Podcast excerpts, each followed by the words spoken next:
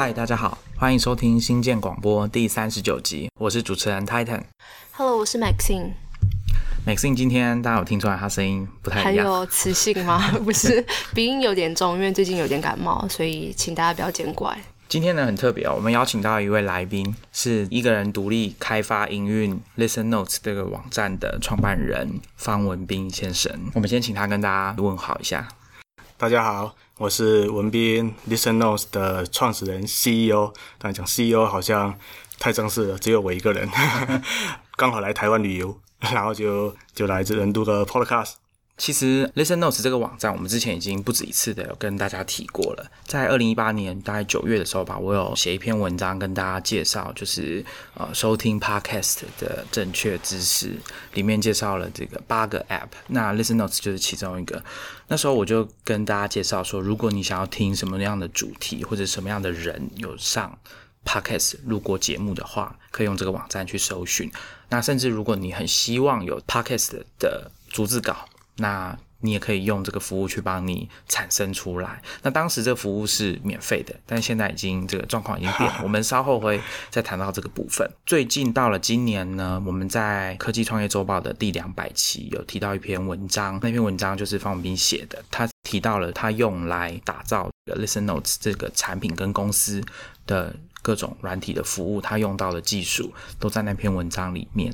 那其实呢，刚刚这个文斌有说，他就是因为看到我们在 Twitter 上面有提到他写的这篇文章，他才注意到说，哦，Star Rocket 有在注意 Listen Notes，那他就来信问我们。那我们也知道说他刚好最近要来台湾玩，就想说，哎，那不然来录个 Podcast 看看好了。所以故事是这样子的。补充介绍一下，文斌是厦门人，对，然后现在是在 San Francisco 一旧金山人创业，对，旧金山一人创业。今天呢，其实请他来就是要请他跟我们聊聊几件事情。第一个当然是要跟 Listen Notes 他他创业的这个产品跟公司相关的东西，以及刚刚大家有听到文斌说他是 CEO，可是他其实是艺人公司，所以他就是我们台湾讲的这个校友兼撞钟，一个人要包全部的事情啊。所以等一下我也会请他谈谈一个人创业，然后公司只有一个人，好，到底是什么样的经验，为什么他要这样做？补充一下，Listen Notes 这个网站是二零一七年开始的，到现在大概两年三个月。当然到节目最后啊，他是毕竟是做 Listen Notes 的嘛，所以我们最后就是要请他推荐大家几个他觉得不错的 Podcast 节目，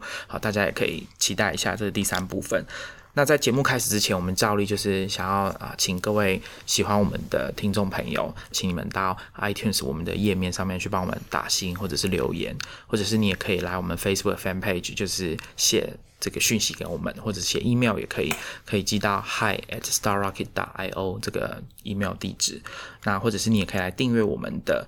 电子报每个礼拜三晚上发刊的科技创业周报，新建广播是每个礼拜三早上我们会上架最新的一集。那当然也可以来我们的 Medium Publication 看我们每一集的 Show Notes，还有我们编辑写的每个礼拜的新的文章。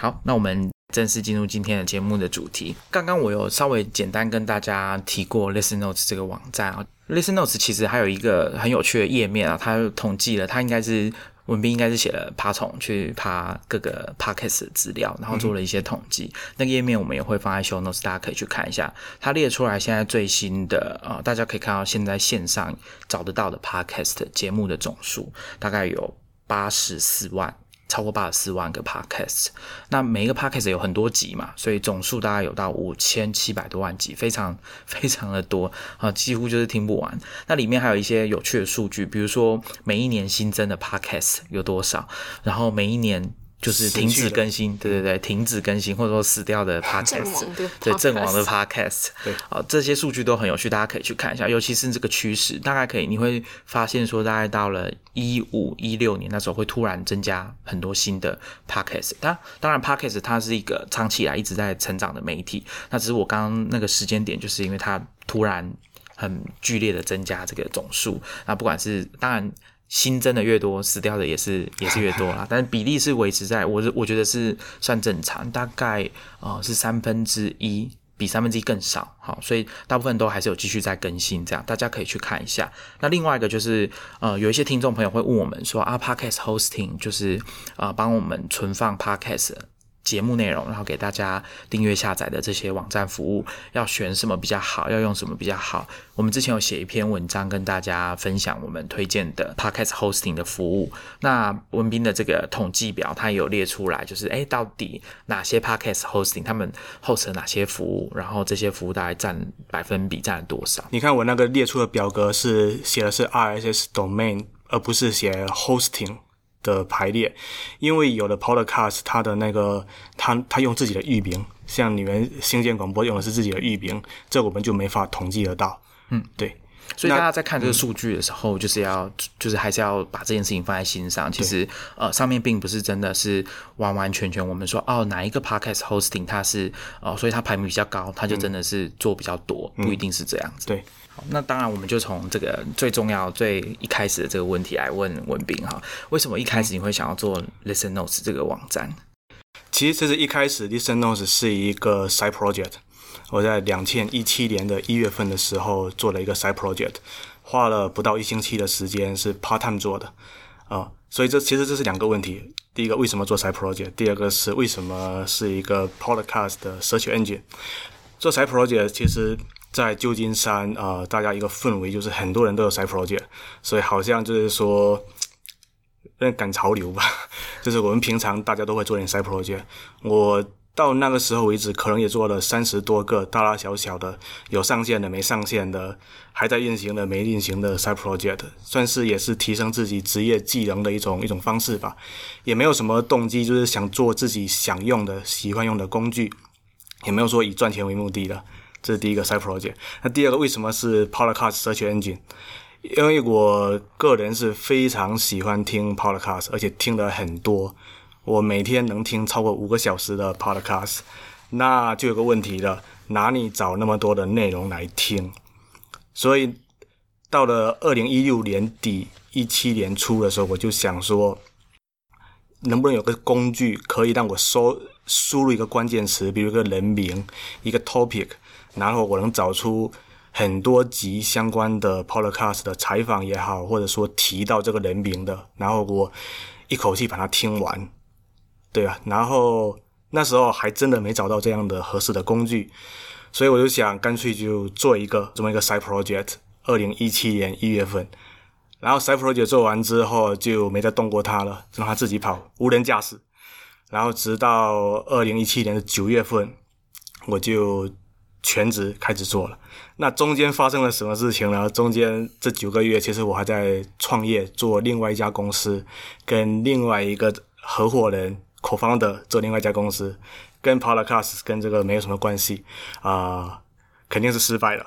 所以那时候到了二零一七年九月份的时候，我就得想说，哎，接下来做什么？然后看一看手中的 side project，分析一下 Listen Notes 这个值得全职去做。主要我看到有几个信号，第一个就是说它的访问量持续在增长，就就算我没有在碰它。九个月，我就是没有再碰它，它访问量也持续增长，虽然不是很快，但是稳健的增长。到那时候，可能每个月有将近十万的 page view 了吧，就是诶，还挺好的。然后第二个信号是我自己个人每天在用，然后我身边的朋友，我有推荐给他们的，他们也经常在用，这就觉得诶，好像还有点用处。然后第三个信号是。竟然有一个一个媒体的记者写一篇文章，然后说 Listen Notes 多好多好，然后哎，各各种东各种信号结合起来，觉得好像值得做一做。然后呢那时候我就用了两三个星期的时间，就是换了一下 UI，弄弄得漂亮一点。然后到了十月初的时候，二零一七年十月初的时候，就成立了公司，然后就做到现在。两年又三个月，现在我们录音的时间是十十二月，二零一九年十二月。对，我补充一下，刚刚文斌有说他做了三十多个这个 side project 嘛？那听众如果听我们之前采访过，不管是小海啊、曾明贤、Three Voice 的台湾的总经理，那或者是之前有一集我们介绍的 Sam，他们是软体的开发公司，他们都有提到 side project 的重要性，或者说工程师应该要找时间做一点 side project。那当然有几个原因啦，一个是你自己的兴趣嘛，你想要做什么东西，那刚好你是工程师有这个技术。那另外一个就是刚刚啊文斌有讲的，就是你就落实你平常你学到这些技能，或者你想要研究探索新的东西，你就可以把它用在 side project 上面。那当然会有一个附加的好处，就是如果这个 side project 长得还不错，那是有可能给你个人带来一些机会的。嗯对。那另外一个就是刚刚哎，我没有讲到啊，其实我也是在网络上搜寻说，哎，呃，我要找这个 podcast 的内容到底有什么工具可以比较好找得到？那是这个状况下发现 Listen Notes。我这边补充一下关于 podcast 搜寻引擎这件事情，因为其实我们在过去啊录我们新鲜广播的时候，有尤其应该是在第二十四集的时候，我们聊到我们怎么怎么呃听 podcast 这件事，有分享过，就是我自己个人的搜寻方式是。绝对不会是搜寻节目名称，因为我并不知道我要找什么节目名称，我一定是找我可能有兴趣的某些主题，然后那些关键字通常都会是蛮零碎的，或是我特别我今天对某一个人很有兴趣，比方说 Stripe 的创办人 Patrick Collison 好了，那我就会想要去搜寻他跟他所有相关的，可能是过去的采访，可能或是介绍他公司的 podcast 节目。那那个时候我其实就有发现，呃，我手上在使用的几个 podcast 的 app。他们内建的搜寻功能其实都不是很完善，最表现最好的应该是 iPhone 内建的 Apple Podcast，它的关键字抓的是稍微比较精确一点。然后我平常收听 Podcast 是使用 Overcast，那 Overcast 的搜寻它的表现就是比 Apple 内建的那个 Podcast 再稍微差一点，尤其是中文。搜寻的部分，你如果那个段字，你中间有段字的话，你可能没有办法完整的搜到你要的结果。那我还有用过的是台湾的一个 podcast 新的平台，大概是二零一九年的。啊，九月上线的吧，叫做 Sound On。那它因为是台湾，就是呃第一个就是是中文的 Podcast 平台，所以它里面有大量的中文内容。那一开始它那个平台上线的时候，我有下载他们的 App 来使用。那它那个时候的搜寻功能是完全挂掉的。对，可是现在就我过去几个礼拜有回头去使用，那它现在就是有改善的蛮好的。对，就是你大概输入前面几个字，它会自动的就是先列出来，就第一个是你要的那个搜寻结果，后面的。可能是类似的关键字的结果，可是它还是没有办法。就是我如果要搜寻一个人名的话，或是某一个关键字的话，还是没有办法找到我很想要的内容。通常你还是必须要知道你要搜寻的那一个节目名称。那我觉得这可能是对我们这种重度使用 Podcast，然后把 Podcast 作为一种啊资讯吸收或者新新资讯的搜啊搜集的这样子一个目的的重度的 Podcast 使用者来讲的话，就是。目前房间一般的搜寻都没有做到非常的好。我最近一次使用就是最近在看那个科幻的影集《The Expanse》第四集吧，在讲一个呃太空的科幻科幻的故事。那我就搜寻才发现说，哦，原来有。Podcast 专门在讨论这个影集，那其实大家可以去试试看，搜寻想一下你喜欢或者是你感兴趣的主题。像我之前搜寻过，我认为也蛮冷门，像 WiFi 好，你打 WiFi，其实里面有 Podcast 在聊 WiFi 这件事情啊，所以大家可以去试试看。然后另外一个我可以推荐给大家去使用的 Listen Notes 功能，就是它有一个叫做关键字的通知嘛，就是如果你你设定跟这个关键字有关，那只要跟这个关键字相关的内容有新的 Podcast 节目上。线，他就会发通知给你。嗯，所以你最冷门的搜寻的是 WiFi。对我搜寻，我那时候其实是搜寻 Mesh WiFi 啦，就是网状网络这个这个东西，Mesh Network。那没想到是有 Podcast 在讲这个。基本上你能想得到的 topic 都有一个 Podcast。以前几年前嘛，就是 Apple 的 App，呃，iPhone 的 App Store 刚上线的时候，不是有个广告词是 There's a App for that，然后现在其实是。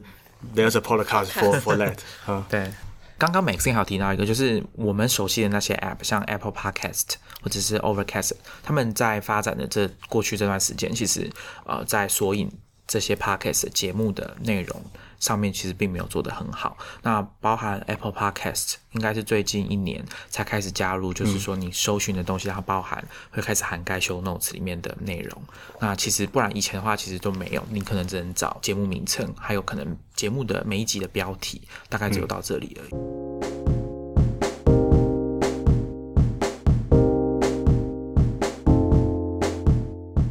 好，那我们接着就要来问文斌啊，就是既然你已经决定要全职投入 Listen Notes，那当然很重要就是 Listen Notes 的商业模式嘛。那我们稍微看了一下这个 Listen Notes 的网站，我们大概可以看得到有几个你目前的商业模式，像你有写出来的 API 的部分，然后还有我们可以看到一些些广告，然后还有这个 transcript，就是我刚刚讲的。这个叫做逐逐字稿，对对，逐字稿，Podcast 的逐字稿。早期呢，啊，我我在一八年那篇文章说，那时候这个功能是免费的，你只要去呃写信跟这个文斌说为什么你要这个逐字稿，他就会帮你做出来。那现在呢，现在就没那么好了，现在要付钱。对，那我们想要问一下文斌说，现在哪一个收费的产品里面哪一个是你现在的主力？然后他们的表现状况怎么样？大部分是 API 收入，大部分是还是 API。其实怎么来看 Listen Notes 这个东西呢？它本质上是一个 Podcast 的数据库加上搜寻引擎，在这的基础上，我们提供两个界面 interface，一个是网站，一个是 API。API 的全称是呃 Application Programming Interface，网站是一个 UI User Interface，两个都是 interface。网站是给所有的人用的，老百姓不懂技术的人用的。但是 API 是给懂技术的 developer 用的，他们做 app、做呃网站需要访问到 Podcast 的内容，然后用 API 能够加快他们的开发速度。所以，所以盈盈利模式的话，也是基于这两个 interface 网站跟 API。使用 API 的话，其实跟网上的所有的 API 类似，就是用多少就付多少钱，就像自来水一样。对吧？然后的网站上面的盈利模式，因为这个网站嘛，有访问量，自然有广告。然后，然后上面也有 transcript。我们用的是 speech to text 的 API，网站网网上能找到很多这种的。我们其实也要花钱去去用那些 API，所以现在得收费了，不然真的是亏钱亏大了。对。所以过去蛮多人来来信需要逐字稿。对，为什么有人想要用 transcript？因为有的人他可能有听力障碍。，podcast 是一种媒体格式，就像视频、像书、杂志一样有信息。人为什么想要去 consume 这种 media content？因为我想获得信息、学知识、想获得娱乐，对吧？那如果有听力障碍的人，他们发现了 podcast 里面有有意思的信息，他们怎么把它弄出来呢？那就得把声音转成文字，这是一方面。还有另外一方面是，有很多学校、中学、小学甚至小学里面的老师会布置作业，让学生去听 podcast。然后有学生就想就想就是说轻松点，不想说听一个一个小时。原来是这样。那可能也愿意掏两块钱、三块钱的美金，当然这是在美国嘛，就是也也能掏得出来，然后就。把文字呃声音转成文字，然后快速的看一眼，哎，做完作业了。嗯，然后也有那种就是研究人员，就是那种大学里面的研究所里面的，也要通过 podcast 来研究某一个话题，某一个政治人物他的采访或者提到他。那如果说我要听一百个小时的 podcast，可能有点夸张，但如果我就是把声音转成文字，可能会快一点。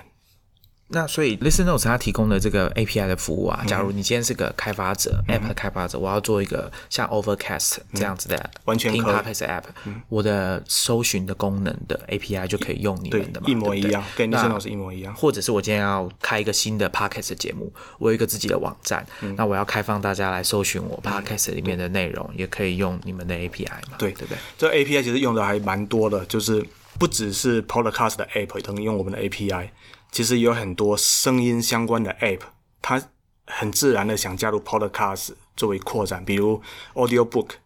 嗯嗯，有声书的 App，它业务想要扩展，那很自然的加入一个 Podcast 的板块，它就可以用我们的 API。原来可能开发时间需要半年，现在哎，可能两个月就能够上线了。那个音乐的 App 也是类似的，里面我可能你听音乐也能听 Podcast，那就用我们的 API 加快你的开发速度。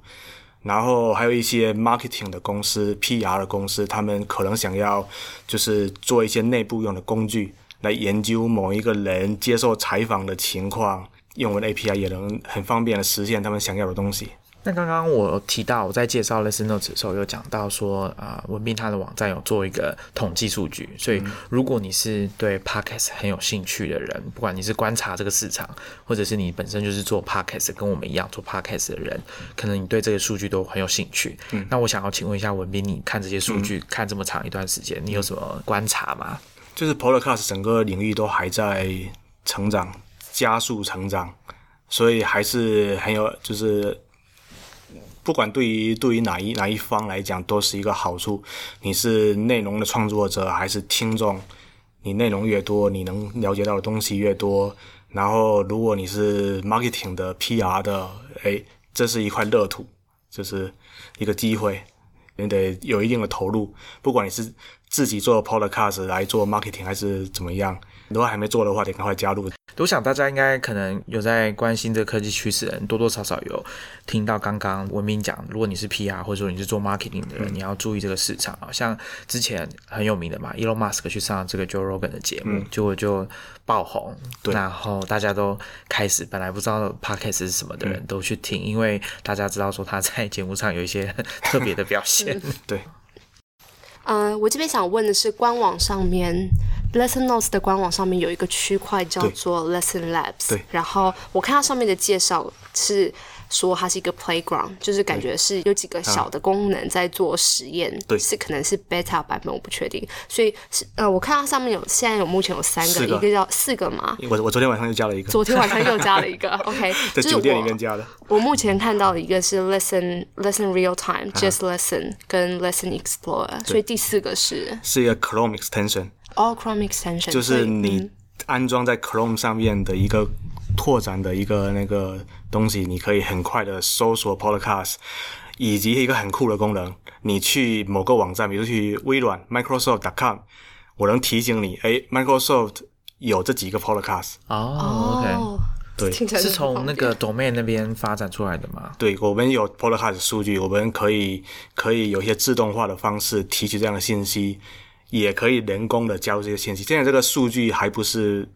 百分之百精确，还有一些比较粗糙的地方，所以这是 Labs 里面的的功能。所以 Labs 里面的这些项目之后会，如果它发展的够好、够成熟，然后呃，可能有的 bug 都碰过之后，会把它融入成为对，就就毕业了，就能够把它提出来。呃，有的如果弄得不好了，就是。表现不好，或者说没什么人人用的话，可能明年得删掉了，得下线了。像那个 Just Listen，它是一个 iOS 的 app，是 Listen Notes 唯一的一个 iOS 上面的 app。它的功能很简单，就是你打开 app，随机的就给你一集 podcast，你就听。然后不喜欢听的话，你按一下按钮，就再随机的给你一集。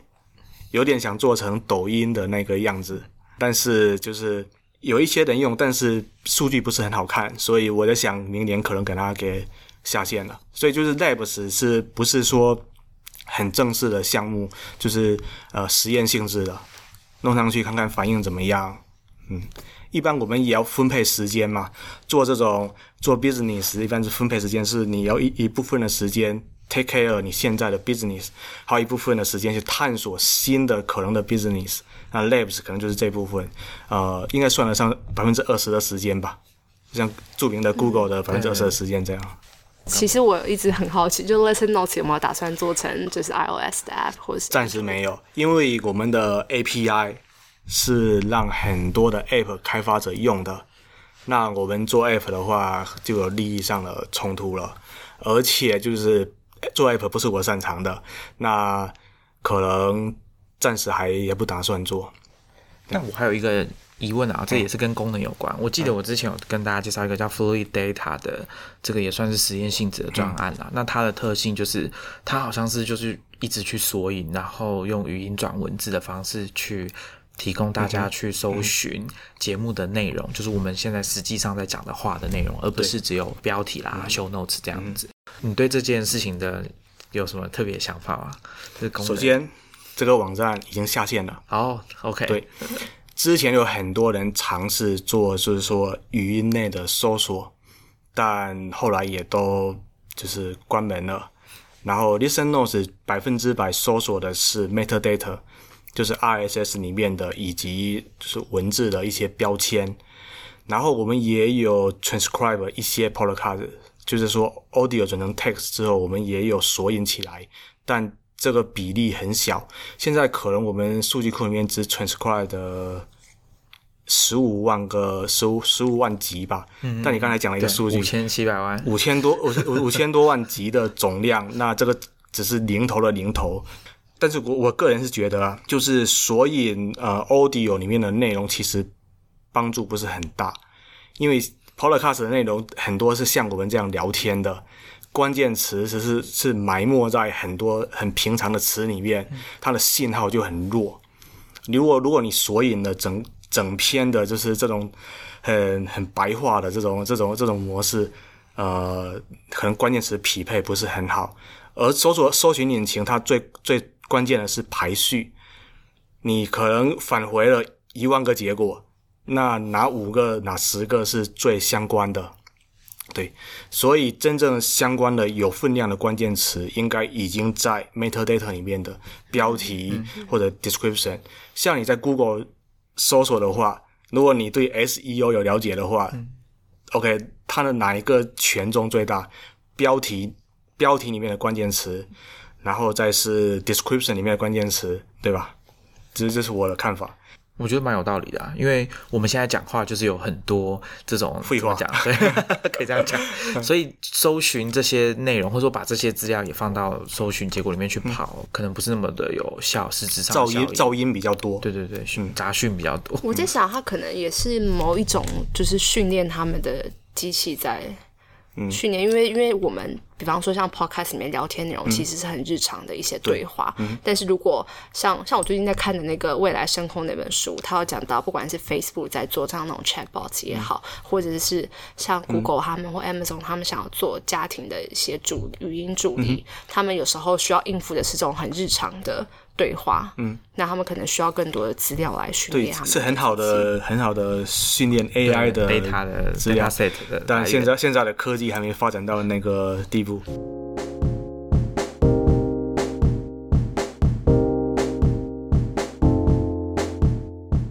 那我刚刚前面有提到，我们的编辑 Matt 在做这个科技创业周报的时候，第两百期有提到文斌写的那篇文章，叫做《The Boring Technology Behind a One-Person Internet Company》。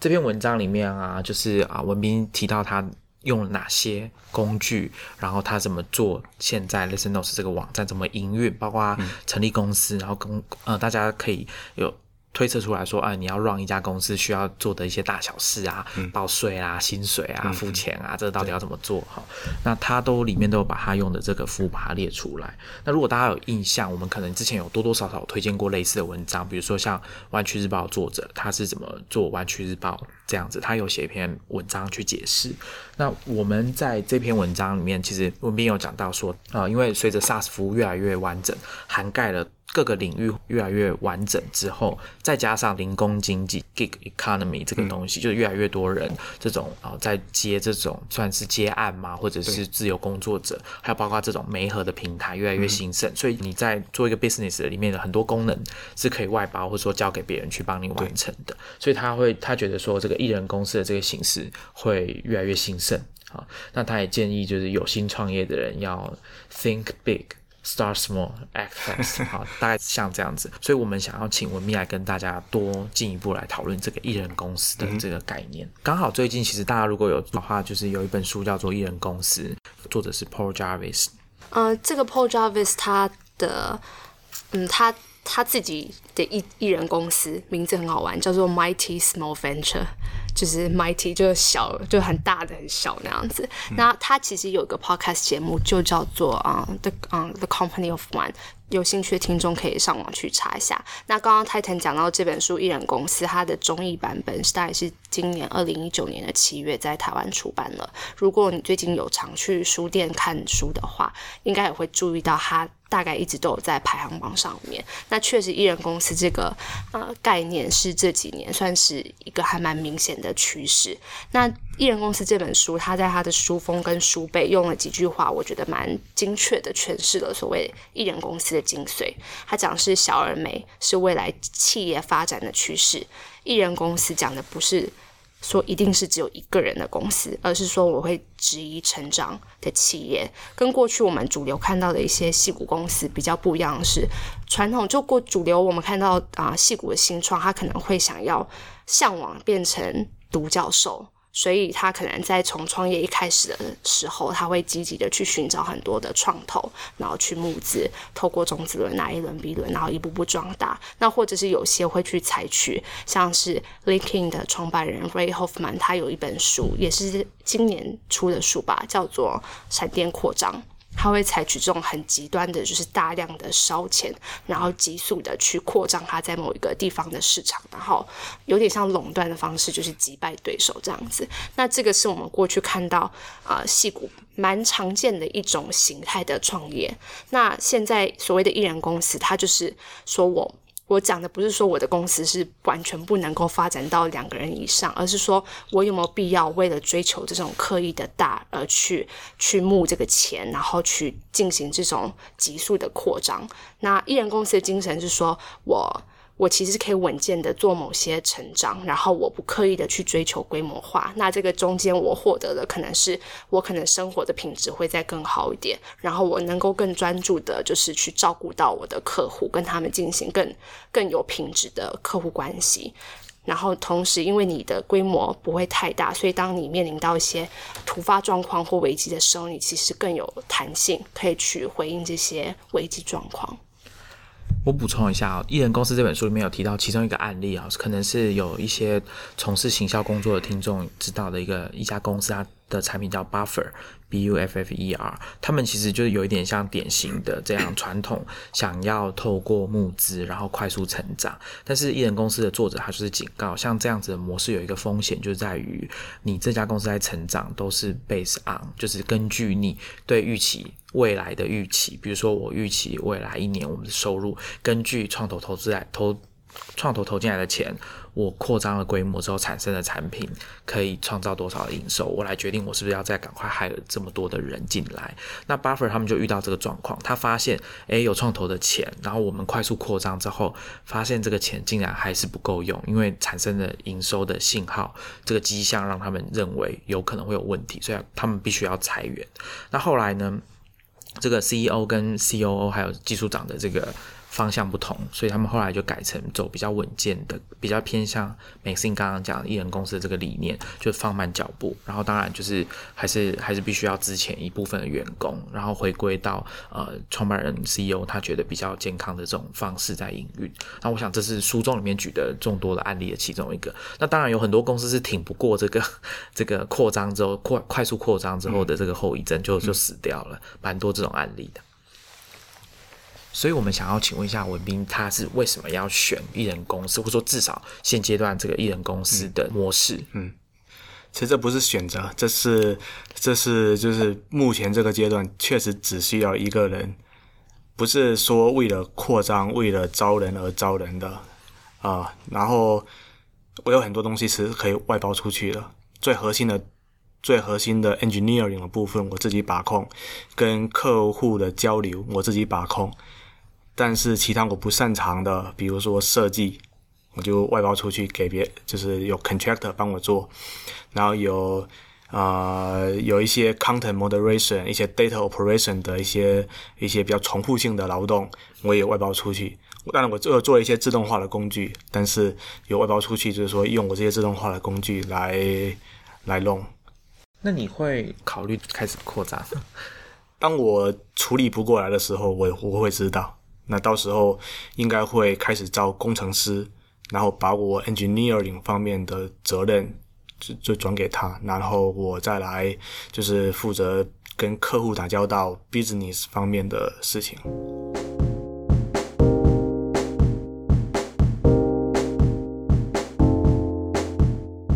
我好奇啊，既然你是一个人公司，然后你在其实，在我们之前推荐给大家那篇文章里面，你有提到你租了一间 WeWork 的办公室，对不对？办公空间。对所以我们想请你跟大家分享一下你平常这个一个人公司的这个 daily 的这个工作的流程可以是什么？呃，我基本上每天都有工作，但工作的时间不会很长。周一到周五的话，一般我八点多到九点去我的小办公室，然后应该会在五点多六点之前回家，这算应该算 OK 的工作时间吧？对不是九九六。然后周六周日节假日的时候，可能工作半天，然后一天到底是做什么事情呢？我早上一般会做现阶段最重要的事情，处理电子邮件，然后看各种数据，思考一些战略性的问题。我大概应该有百分之三十以上的时间是在处理电子邮件，主要的是跟用户打交道，因为我们现在有，虽然现在有有责任还挺大的，有很多创业公司他们用我们的 API，相当于把他们公司的命运赌在我们这个 API 上，所以所以就是得照顾好他们。然后也有很多学校里面的老师，他们用呃网站上面的一个 playlist 一个功能来做那种 list 呃 playlist 给学生，比如说今天历史课讲到一个什么主题，然后 OK 听这些 podcast。以前是给 reading list，现在是给 playlist，然后他们就有问题说，哎，能不能加这个功能？能不能怎么样方便我的学生来来来弄之类的？就是这样的邮件每天都很多。然后我处理邮件的话，用的是 Superhuman，你们可能有听过。嗯，对，传说中的 Superhuman，现在在戏骨非常的 像邪教组织一般的存在。对，因为它要付费嘛，要付费用的，但确实很快，就是各种快捷键能够让我一天处理很多邮件，而且我有很多的邮件的模板，各种情况我基本上都有一种模板，可以几秒钟内就回复。对，所以这加大大加大了我的效率，就是该花钱的地方还是要花钱。对，所以这是早上啊，呃，然然后我早上一般也会看各种数据嘛，就是网站运行的话，有过去二十四二十四小时，比如说哪些页面被访问到了，然后访问的时间有多长，然后我们服务器响应的时间多长，是不是应该修复一下哪些哪些东西之类的。然后到了下午的话，我会写下代码，一天。基本上，一个工程师能写代码、高效写代码的时间应该不超过四个小时。那些工作八个小时、什么十几个小时的那些效率都不是很高，真的。你可以一天两天这样，但你不可能长久这样。所以我下午一般一个小时到四个小时的时间写代码。如果有安排跟别人见面的话，也尽量安排在下午的时候。啊。对，还有一些杂七杂八的事情就在下午，就是精力已经比较疲惫了，就 OK 就做一点杂七杂八的事情，大概就这样。那周末的话，主要也是处理邮件啊什么，这是首要任务，照顾好客户。我觉得文斌刚刚讲到，就是他花了蛮多时间在处理 email 邮件这件事情，我是蛮意外的，因为其实我在看《艺人公司》这本书的时候，我同步看了另外一本。我们常提到这位作者 Tim Ferriss，他另外一本叫做《一周工作四小时》，应该是他最经典的一本书。然后我观察到这两本书都提到了一个很重要的概念，就是不管你是艺人公司，或你只是要做你的 side project，他们都会希望，嗯，呃，就是这些创业者可以帮自己建立一个就是可以自动化，然后可有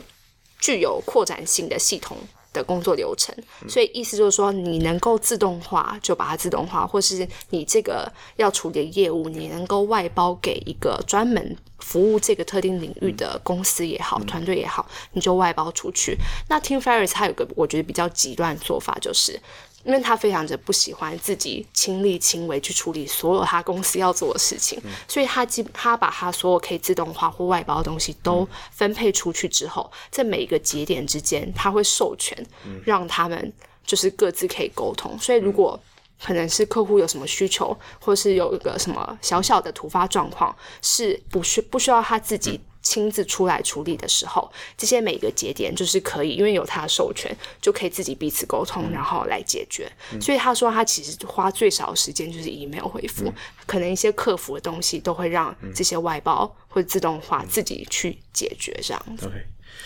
我的想法是，呃，其实每个 business 不太一样的。我们在弄的这个是就是那个 online service，online service 不是完全自动化的，其实也是跟人打交打交道的。我们经常也要跟客服打交道，对吧？customer service，我自己就非常的沮丧，经常要跟客服打交道，问什么他们都不懂。所以我的很就是我的用户会经常来用 Listen Notes 回来，他们得到的服务不只是用网站的这个服务，而且还是我的服务。我就像现在这个阶段是像一个小餐馆，我是餐馆的老板，你们进来，你们都认识我这个人，你们发这个邮件，你们确定能够联系到是我这个人，这是我做的东西，我能回答每一个小细节。然后这个阶段是能这样，未来更多用户了，可能处理不过来了，那就得有其他的手段了。对，那文斌你自己这个工作流程里面，你有哪些是自动化的部呃，分可以跟大家讲一下？有可以举一些例子，其实就是说，呃，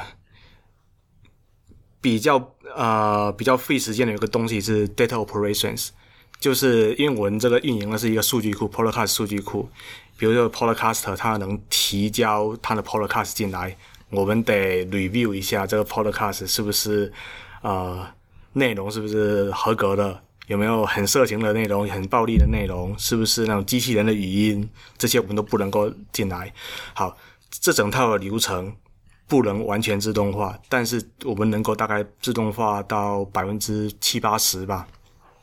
内容进来之后，我其实写了很多的代码集成到 Slack 上面，Slack 就是聊天的工具。我是一个人的公司，我不跟人聊天，我跟机器人聊天。就是有人提交了这这种 Podcast 之进来之后，我会手机会得到通知。如果我有时间的话，我看一下，我能在手机里面 Slack 里面预览一下，试着听一下，然后批准。当然，这部分东西我也有 contractor 可以来帮我弄，对吧？这些是比较机械的，所以像类似这种的操作有很多。这是提交 podcast，删除 podcast 呢？有的 podcast 别人发现侵权了，或者说有的 podcast 觉得，哎，我不做了，那你也别把我 podcast 放出来，发了邮件过来，那我怎么删除呢？拿出手机，Stack 看一下，输两行命令，删了，就这样。就是有很多这种这种小的小的 operation，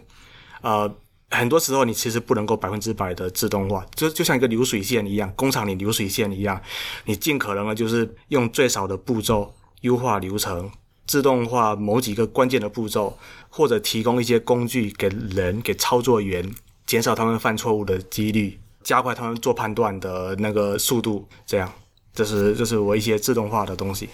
那之前我们有提到那个文斌写的那篇文章里面，他们列了很多 SaaS 服务或是各各式各样的软体，他有用到来经营 Listen Notes 这个网站跟公司用到的东西。那其中有一个我特别想要请他来跟大家分享一下，叫做 Stripe Atlas。它其实就是 Stripe 这个金牛公司，Maxine 很爱的这家金牛公司，他们在二零一六年推出的一个服务，它有点像是让你可以很快速的在美国境内开设公司，设立在美国的德拉瓦州。因为据我了解，应该是那边的法规是最友善的。然后财新五百大的公司里面，好像大概有六成吧，都是设立在那个地方。然后搞定这个开公司需要完成的各种法律啦、财务啦、税籍资料啦，然后设立公司，基本上就是一个协助你在美国设立公司的服务。那他们就是请你付一个固定的费用，一一次性的费用，然后每年要有一个维护性的这个费用固定支出。那应该都是几百块美元可以搞定。然后只是说，好像有时候会有有一笔你说要两千美元的这个交税费用，交交税对缴税的部分。因为我没有提他就是用这个服务来做 Listen Notes，所以我想要请他来跟大家分享一下。好，作为用户，作为 Stripe Atlas 的用户，啊、对我是二零一七年十月份的时候就是成立公司的，当时用 Stripe Atlas，啊、当时我是付了五百块钱，五百块美金，然后十天以内，他们就说我公司注册好了，文件都有了，然后董事会成员我一个人，就是这一套，就是我现在这个公司虽然小只有一个人，但是整个的结构其实跟大家在媒体上看的那些公司的结构其实也是也是一样的，这这个是合法的。然后 Stripe Atlas 帮我注册的公司，他们还提供一些额外的呃福利。就是他们跟其他的公司有谈那种那种优惠的政策，你可以用免，是不是有的时候可以免费用几个月的某些软件产品，或者很大的折扣的用某些软件产品这样的。然后他们有一个论坛，线上的一个一个论坛，你可以我们这种通过 Stripe at 的注册的小公司之间可以交流遇到的困难，然后呃 marketing 的策略，或者说互相呃找客户之类的。还挺活跃的，然后他们也经常组织线下的聚会，有旧金山的 Meet Up 啊，如果你在其他城市，可能也有相关的 Meet Up 啊，挺好的。还有什么？哦，最让人头疼的是每年要报税，每年报税都是很麻烦的，但他们会提供就是一些跟他们合作的会计师，基本上也是几封邮件就能解决的事情，啊。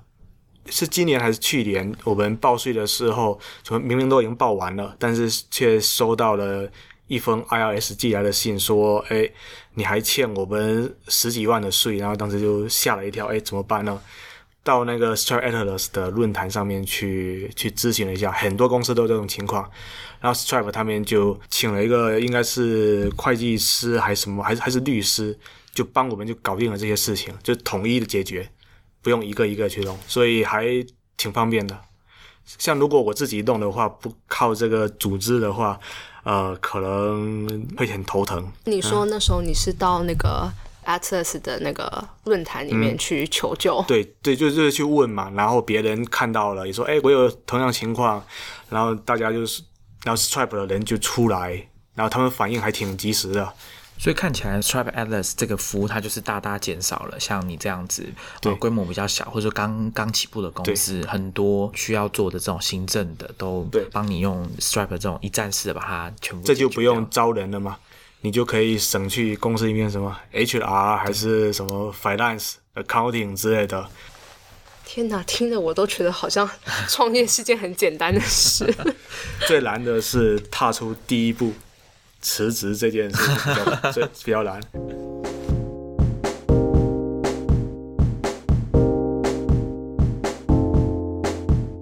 好，那文明你在艺人公司经营了两年三个月，到现在有碰过什么让你印象最深刻的困难吗？或者是原本没有预期会碰到，或是原本有预期会碰到，怎么去解决的事情？除了差一点要被迫要缴十几 十几万美元的税之外，这应该蛮蛮大的一件事。困难的话，其实。有一个预料之中的啊困难，没有没有那种没有预料过，有一个意料之中的，就是如何保持高昂的斗志，坚持很长一段时间而不放弃，这个是很难的，尤其是在旧金山，在啊戏谷这个地方，做一个我我会编程，我是工程师，我很容易找到一份工作，那我可能明天遇到一个什么小挫折，我就干脆。算了，把公司关了吧，找份工作。这一个就这个就很很麻烦了。所以，怎么样才能保持高昂的斗志，继续就是持续的做下去呢？呃，我觉得我经常跟客户打交道，经常回邮件，是一个很大的帮助。因为人都是喜欢被表扬的嘛，就是想听好听话嘛。那客户就会有可能会说：“哎，你帮到帮到我们怎么样？”基本上各行各业的 PR、marketing、学校里面老师做 app 的那些，都依赖于我们的服务，就觉得我们的也也为这个社会创造了价值，对吧？这这就很不错。还有就是啊，我在开发功能的时候，我坚持的是小步快跑，就是说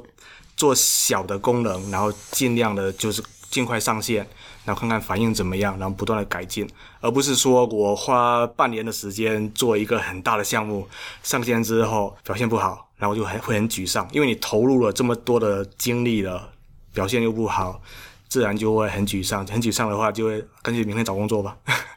那如果你上线了一个小的功能，只做了两天，表现不好，哎，那没事了，就是两天的功夫而已，那继续改进呗。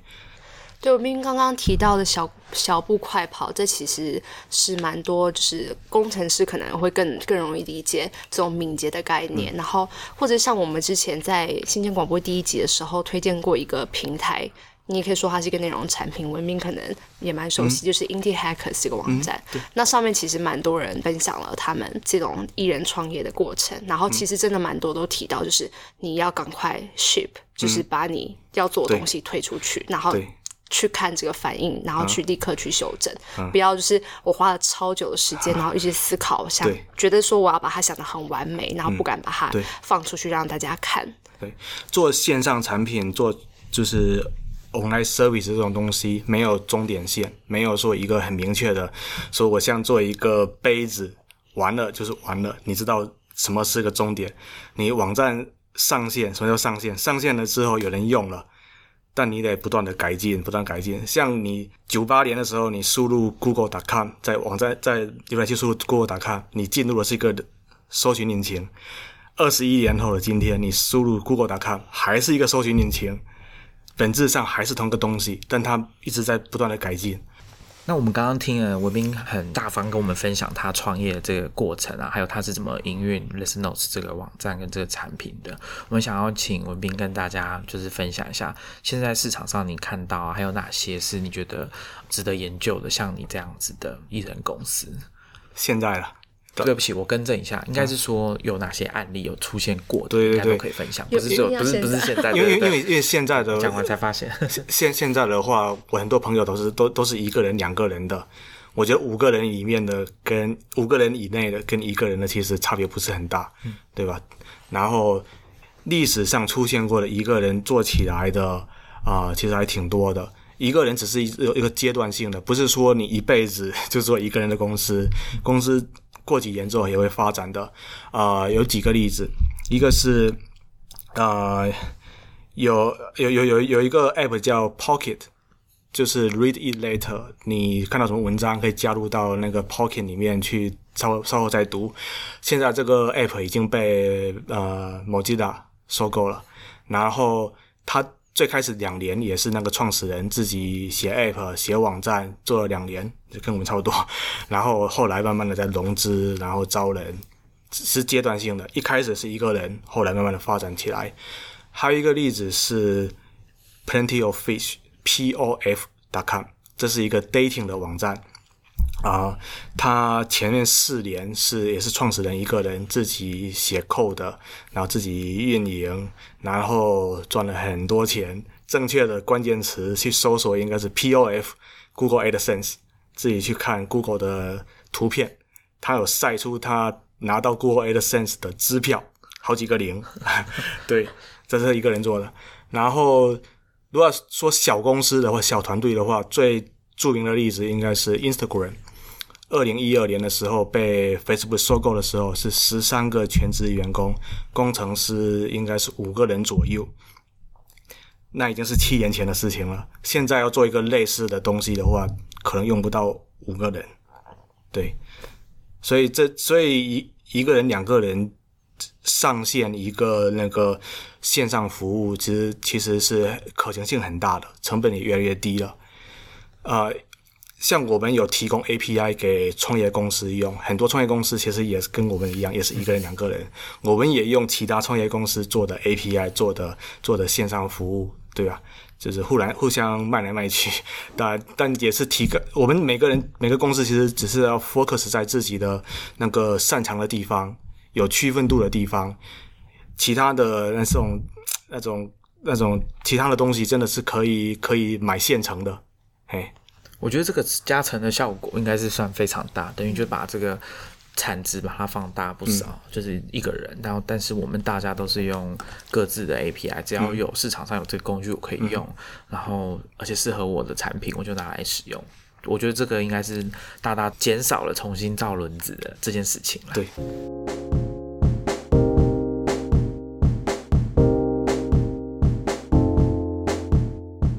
文斌，你现在做 Listen Notes 这段时间下来，你因为你有说你很喜欢听 podcast，、所以我们今天也想要请你跟我们的听众朋友推荐几档你觉得很值得推荐的 podcast。我听 podcast 其实不是说订阅某一个 podcast，然后每一集都听。我基本上是我哪些感兴趣的 topic，我想了解某个人，我去搜，然后去把那个相关的那那几集加入到一个 playlist 里面。Listen Notes 有个功能叫 Listen Later，它是一个 playlist。就是你可以添加 episode 在里面，你不用订阅 podcast，然后你 playlist 有一个 RSS feed，相当于你创建了一个 podcast，但你不是自己去录音，你是 curate 别人的 podcast 的内容，所以我有这么一个 playlist 可以放在 show notes 里面。从一七年底到现在大概两年吧，我大概听了将近三千集的 podcast，所以你要看我的听过的 podcast 的记录，上面都有。但有两个 podcast 是我几乎每一集都听的，几乎每一集。一个是叫 Acquired，它每一集就是介绍一家公司或者几家相关的公司的成长的历史。它叫为什么叫 Acquired 呢？因为它一开始就是介绍的公司是那种被成功收购的，像 Instagram 这种的。然后后来它扩展到成功上市的，后来扩展到比较成功的公司，不管上市还是被收购。对，这是一档节目。然后第二档节目我推荐的是是 Take Buzz China，是讲中国的公司的格式跟之前那个 Acquire 是类似的，也是每一集介绍一家公司的成长历史。那它这个讲的是中国的公司，最新的一集讲哔哩哔哩那个 B 呃 B 站，你们台湾用 B 站吗？讲一下好了，如果听众可能没有听过，它就是一个影片的网站。那它的特色呢，就是大家在看影片的时候，所谓的弹幕嘛，就是呃使用者的评价会直接在那个时间点上面冒出来，就是大家说啊这个画面怎样怎样啊，对很多人在讨论这样 OK，最近的时候会遮住整个画面。对，最新的一集是讲这个，那之前的两三集是讲快手跟那抖音的对比。它是在英文节目里面，我觉得讲中国公司讲的最最好的、最有深度了。不然，美国的那些媒体报道中国的公司都停留在比较肤浅的一个层面上。对，所以这两个节目我是比较推荐的，Acquired 跟那个呃 Take b u t China 会在 Show Notes 里面放放链，放放链接。对。请观众朋友不要错过我们的 show notes。哎，我这边好奇，文斌，你刚刚说就是那个 playlist 的部分，是我们可以看得到别人的 playlist 啊，所以可以互相分享。其实有几个那个比较大的 content curation 的的团队是用 Listen Notes 的这个 playlist 来 curate podcast。呃，像很多人都有做那个 email newsletter，对其实也是在 curate 文章、读过的书、读过的文章。现在你可以 curate podcast，而且每一个 playlist 都有一个 RSS feed 嘛，相当于也是一个 podcast，你可以在任何 podcast app 上面听。对，而且有有人有人还收费了，有人就是用我们的这个东西做了 playlist，他当然他还向别人收费，所以所以我们也就是说为他们创造了一个一个就业的机会，是吧？刚刚我问这个数据，就是文斌对数据的观察。那另外一个，我想就是跳开这个数据的部分哈，来问你对 podcast 这个产业你的观察，觉得它是还有哪些地方是缺少的，或者说这个趋势会往哪边走？因为我觉得可能最近几年会有一个比较大的变化。呃，说实话嘛，Podcast 我觉得是有很大的局限性的，它是在发展，但是相当局限，因为它的分发的手段是通过 RSS，对，它是分布式的，任何人他都可以做一个 Podcast，而不用去被某个公司、某个平台所所那个监管。不是像说你发布了一个 YouTube 的 video，然后 YouTube 一看你这个不不行，把你给删了。但 Podcast 你只要有自己的服务器，能够有提供 RSS 就行，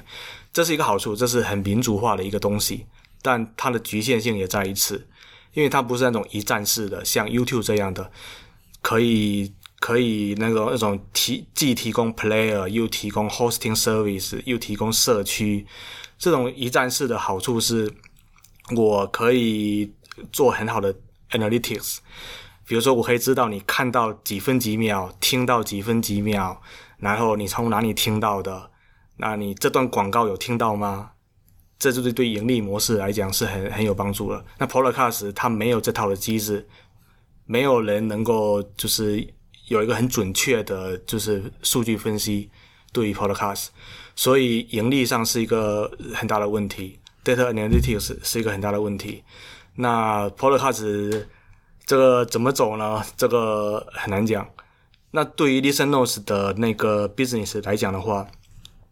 我们的名字叫叫 Listen Notes，我们不叫 Podcast Notes，不叫 Pod Notes 之类的。